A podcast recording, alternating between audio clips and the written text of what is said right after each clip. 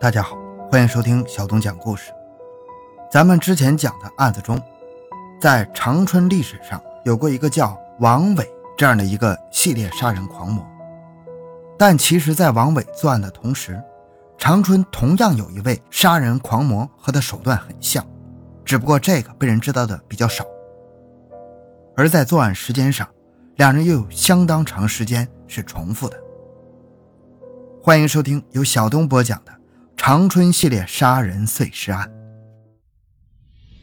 回到现场，寻找真相。小东讲故事系列专辑由喜马拉雅独家播出。一九九六年一月十二日周末，二道区公安分局十四点。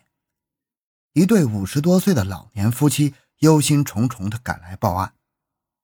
他们的女儿一月七日下午与新认识的男友约会之后，就再也没有回来。他们夫妻俩该找的地方都找了。干警们让他们慢慢讲清楚。原来报警的老太太名叫叶桂琴，她向干警们仔细叙述了女儿失踪的前后经过。老人的女儿当年二十八岁，名叫。杨东玲离过婚，为了方便照顾女儿，老夫妻便同她住在一起。九六年一月七日十四点多，女儿杨东玲与新认识的男友徐格约会，当日晚上没有回家。老太太以前听说女儿这个男友是在舞厅认识的，离过婚，家有一个女儿五岁，人挺本分的，现在在六路小公共汽车上帮人卖票。约会这一天。老太太暗中到公交车附近见了这名未来的姑爷，亲眼见女儿随他走了。一月七日晚，老夫妻俩盼着女儿第二天回来，可是，一月八号晚上仍然不见女儿踪影。这下子老两口慌神了。女儿以前从来没有过夜不归宿的时候，老两口不敢怠慢，第二天赶紧找亲属帮忙打听，找到了住在宽城区杨家崴子派出所片区内的徐格家。敲开徐哥家门，只见屋内只有徐格一个人在家。当问到杨东玲的去向时，这位未来的女婿一口咬定他当晚就与杨东玲分手了。不过心细的老太太闻到徐哥家里有一股浓浓的香水味儿，这让她感到很奇怪：大男人还喷香水吗？老太太还讲了一个值得深思的情况：杨东玲有 BB 机，杨家也有 BB 机。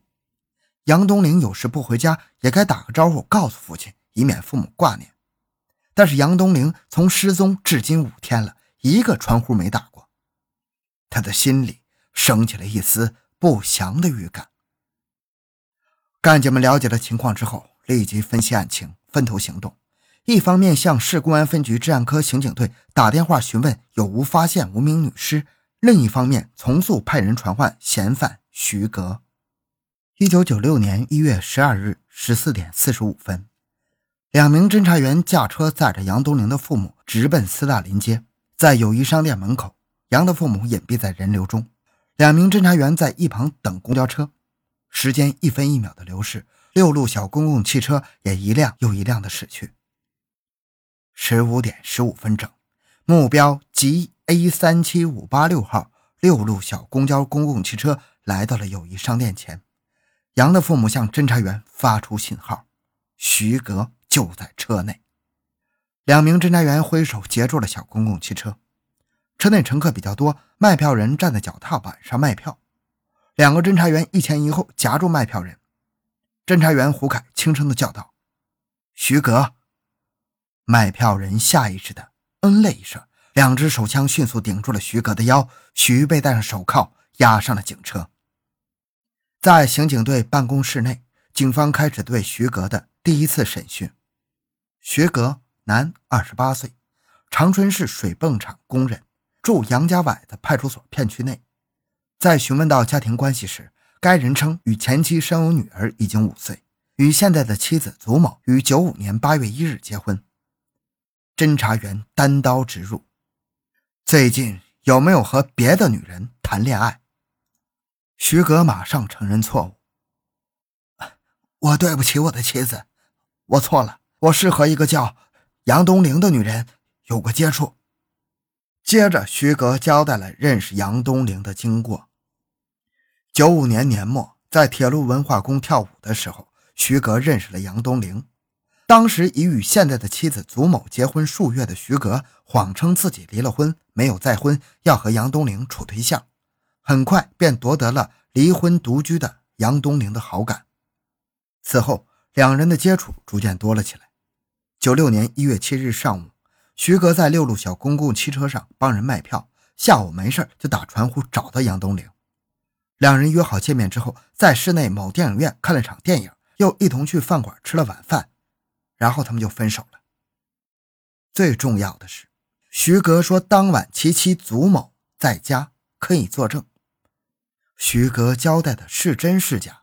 果真如他所述，还是别有隐情呢？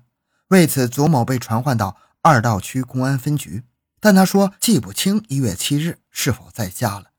案情至此，似乎陷入了僵局。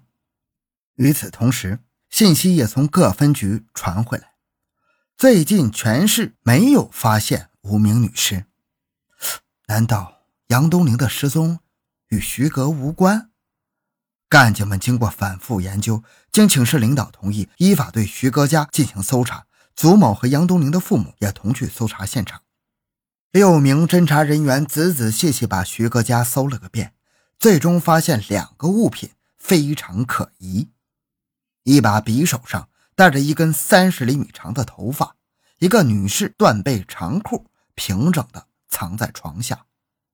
剪着齐耳短发的祖某显然不可能有三十厘米长的头发，而根据杨东陵的父母证实，杨留的是披肩发，头发有三十厘米长。面对这条女裤，祖某流泪了。平日对自己信誓旦旦的丈夫，果真还与别的女人有来往，而且。还把人家的裤子藏到家里来了，丈夫背着自己都不知道干了些什么呀。祖母的变化没有逃过侦查员的眼睛。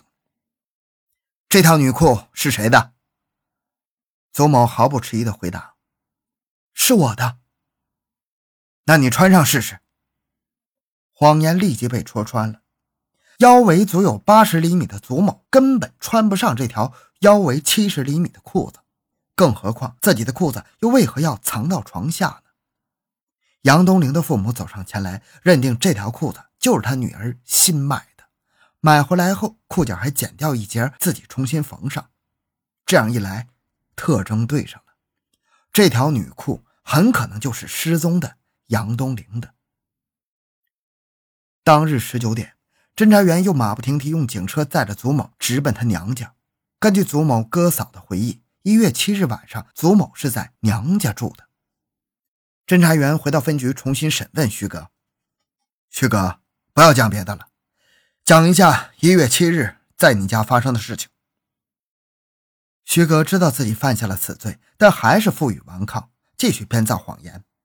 他交代说，他找杨东陵只是为了寻求刺激，他想和杨东陵发生关系，但没得手。没想到杨东陵自觉无脸。便跑出去寻死，而他未加阻拦。徐格是个狡猾的罪犯，他当过武警，懂些法律知识，于是给自己定了一个强奸未遂、见死不救的罪名，企图蒙混过关。审讯人员将证据摔到徐哥面前，哼，别以为你处理现场的工作天衣无缝，我们已经掌握了充足的证据。一月七日发生在你家的一切，我们都了解。这话犹如重磅炸弹在徐的脑海里炸响。经过一番较量，徐的防线终于崩溃了，供述了杀人的全部经过。原来，徐格外表朴实，其实内心十分肮脏。他是个好色之徒。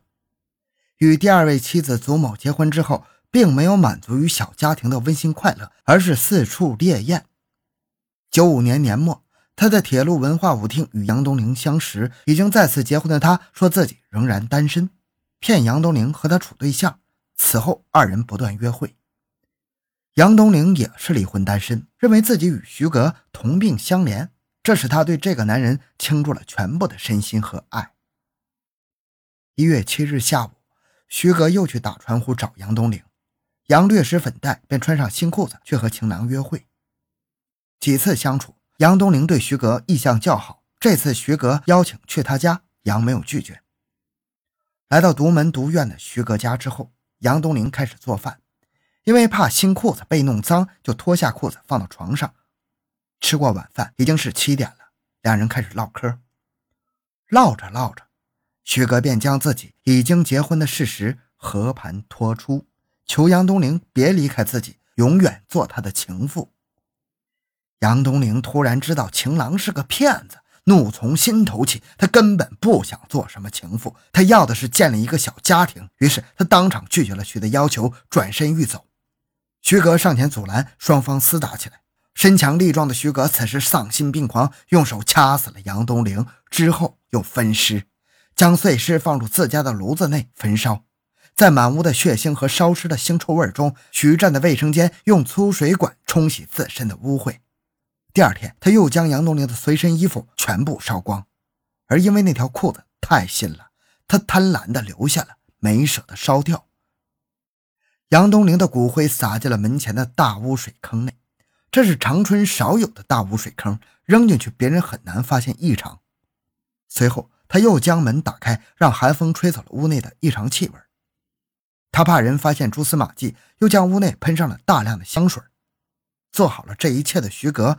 若无其事地将妻子祖母从娘家接回来，打开录音机，开始跳起了舞。警车载着徐格来到他供述的杀人、碎尸、焚尸、挫骨扬灰的地点。随着摄像机的转动，大量的罪证被记录了。这起特大的杀人、碎尸、焚尸案告破。